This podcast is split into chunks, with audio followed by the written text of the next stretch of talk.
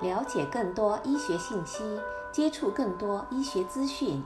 医学博士丁医生结合二十多年的临床和科研经验，和您分享医学知识、健康理念和医学的新进展。让我们一起收听《医生走进医学》。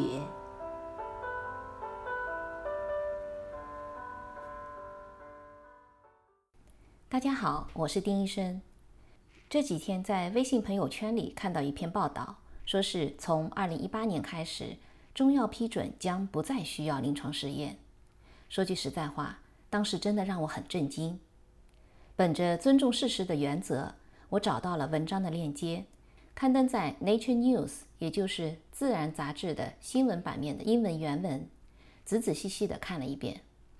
在这里呢，先给大家复述一下这篇英文报道的中文全文。这篇二零一七年十一月二十九号发表的文章，作者是 David s i r e n o s k y 发表在《自然》杂志的第五百五十一卷第七千六百八十二期五百五十二页至五百五十三页。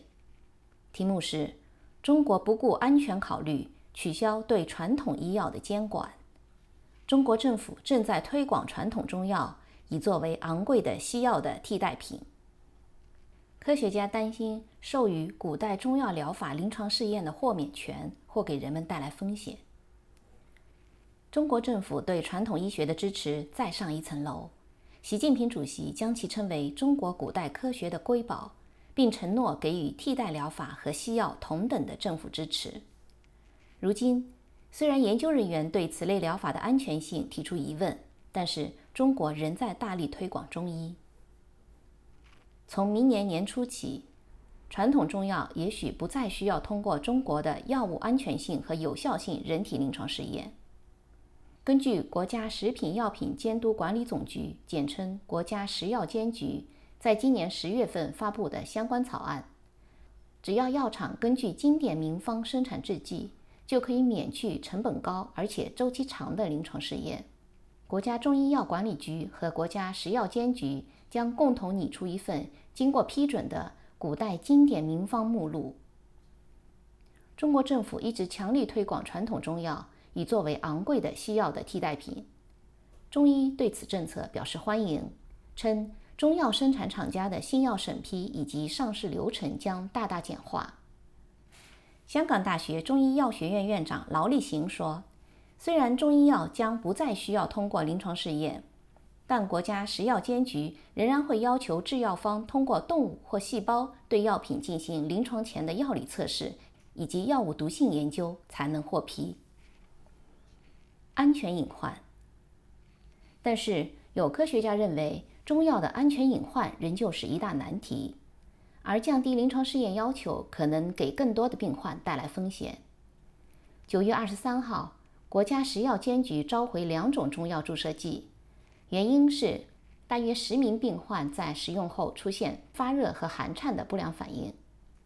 不到一个月后，十月十八号，新加坡和台湾的研究人员在《科学转化医学》（Science Translational Medicine） 上发表研究，提出马兜铃酸和肝癌之间存在联系，而马兜铃酸是中药材中常见的成分。第一作者 Steven Rosen。是杜克新加坡国立大学医学院的一名癌症基因组学研究者。他认为马兜铃酸可以引发突变，但也承认很难确定它在多大程度上会导致肿瘤。马兜铃酸还被认为与泌尿系统的肿瘤相关，并且可能导致致命的肾衰竭。Rosen 说。尽管美国食品药品监督管理局已经对马兜铃酸引发肾脏疾病的可能发出警告，但是它仍旧被广泛的使用。他呼吁重新评估对马兜铃酸的监管规定。劳力行知道有人天天服用含马兜铃酸的中药，他说，如果用量较少并且用于疾病治疗，它理应不会造成伤害，但是不能被当作长期的补品。他表示，科学家需要做更多的研究来确定如何安全使用具有潜在毒性的药物。但总体上，劳力行并不担心中药的安全隐患。因为他认为，不像西药的发展，这些中草药配方已有上千年的历史。尽管如此，哈尔滨儿童医院的小儿外科医生、著名的传统中药反对者李清晨说：“近期对药品的召回表明，目前的安全措施还不充分。”他认为，医生应该告知公众中药的副作用，但是大多数医生并不愿意公开反对中药。很少有医生敢公开批评中药。李清晨认为，政府对中医药的支持将更加不利于科学家对他们提出批评意见，因为事情会上升到政治层面，公开讨论会被限制。听不见的批判，为响应政府对中医药行业的大力支持，中国的审查者总在第一时间删除网络上质疑中药有效性的言论。十月二十三号。某医学新闻网站发文呼吁大家警惕马兜铃酸的危害，然而这篇文章很快在微信上被删除。被删除前，该文章三天的阅读量超过了七十万次。有关中医药的讨论在中国一直处于沉默状态。比如去年，北京智库、国务院发展研究中心提出禁止提取亚洲黑熊胆汁，这是另一种常见的中药成分。智库发表报告质疑该药材的有效性，并建议使用人工合成的替代品。然而，支持中医药发展的中国中药协会称该报告有偏见，并要求智库道歉。此后，报告便从国务院发展研究中心的网站上被移除。除了降低对中医药的监管，中国政府也放宽了中医从业和开设中医院的要求。自2017年7月起。中医药专业学生不再需要参加基于西医的国家医学考试，他们可以参加学徒式培训，通过技能测试。而开设中医诊所也不再需要国家食药监局的批准，只需登记即可。中国政府的最终目标是到2020年，让所有的中国卫生保健机构都提供基本的中医药服务。根据2016年2月国务院发表的路线图。中国计划将每万人口中医人数由不足三人增加到四人。中国也希望到二零二零年，将中药占医药销售额的比重从百分之二十六增加到百分之三十。以上就是这篇英文报道的全文。我也查阅了文章中所提及的一些相关材料，在这里和大家做个分享，让大家心中各自有个判断。第一。因为这篇报道来自 Nature News，所以会在学术界引起这么大的反响。因为在为数众多的综合性科学期刊中，《自然》杂志是全世界最权威以及最有名望的学术期刊之一。科学家们都将在《自然》杂志上发表学术期刊为荣，在其发表的论文往往都会受到同行的高度认可，所以 Nature News 由此引起这样的大新闻也不足为怪了。但是大家要明确。这是 Nature 的新闻，不是发表的学术论文。新闻和论文还是有很大的不同的。第二，英文文章的原文使用的是 “may no longer” 这个说法，也就是说，从明年年初开始，可能不再需要临床试验这个意思，并不是我在某一广为流传的公众号里所读到的翻译，是肯定语气，将不再需要临床试验。这个有意或者无意的翻译准确性的疏忽和语气的转换，给读者带来的认知是会有一定程度的误导作用的。第三，关于文中提到的相关中药审批流程的文件，应该指的是中国食药监局二零一七年十月九号发布的《中药经典名方复方制剂简化注册审批管理规定》，这是一份征求意见稿。虽然这份意见稿的征集意见截止时间是二零一七年十月三十一号，但是到目前为止，我没有在公共渠道找到这份文件最终通过的相关报道。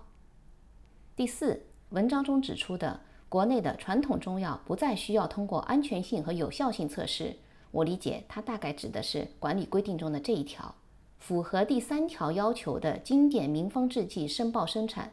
可仅提供药学及非临床安全性研究资料，免报药效研究及临床试验资料。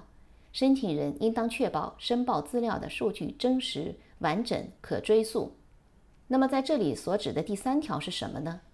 文件中的具体说明是：实施简化注册审批的经典名方制剂应当符合以下条件：第一，处方中不含配伍禁忌或药品标准中标识有剧毒、大毒、有毒及现代毒理学证明有毒性的药味。第二，处方中药味均有国家药品标准。第三，制备方法与古代医籍记载基本一致。第四，剂型应当与古代医籍记载一致。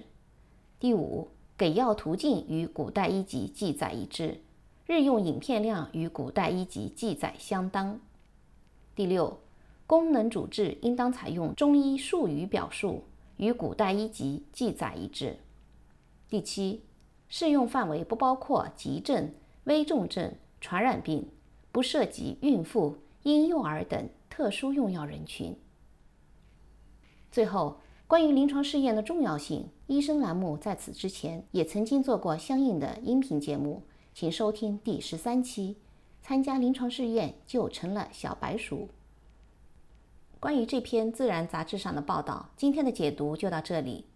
从《中华人民共和国中医药法》于今年七月一号正式实施，到国家开始起草《中药经典名方复方制剂简化注册审批管理规定》，以及最近十九大上提出的实施健康中国战略中西医并行的策略，一系列的政策布局可谓给足了中药发展的空间。